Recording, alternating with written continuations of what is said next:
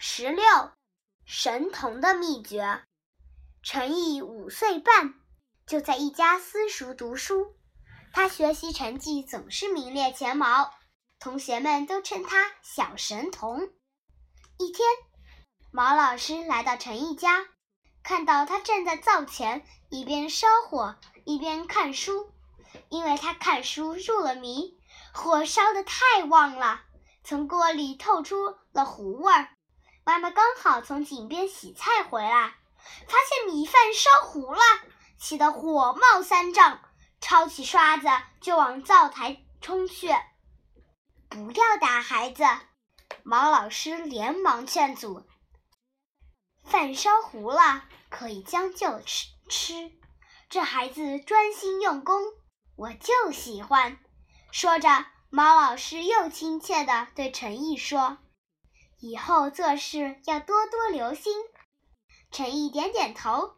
猫老师从陈毅手里拿过书，一看，原来是一篇还没教过的课文。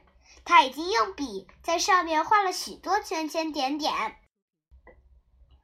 毛老师惊奇地问：“这些符号是什么意思？”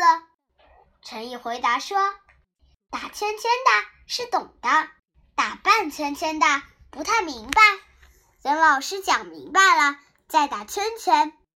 打黑点的是生字。原来陈毅每次听课前总要把新课先预习一下，把生字和不懂的词句划出来。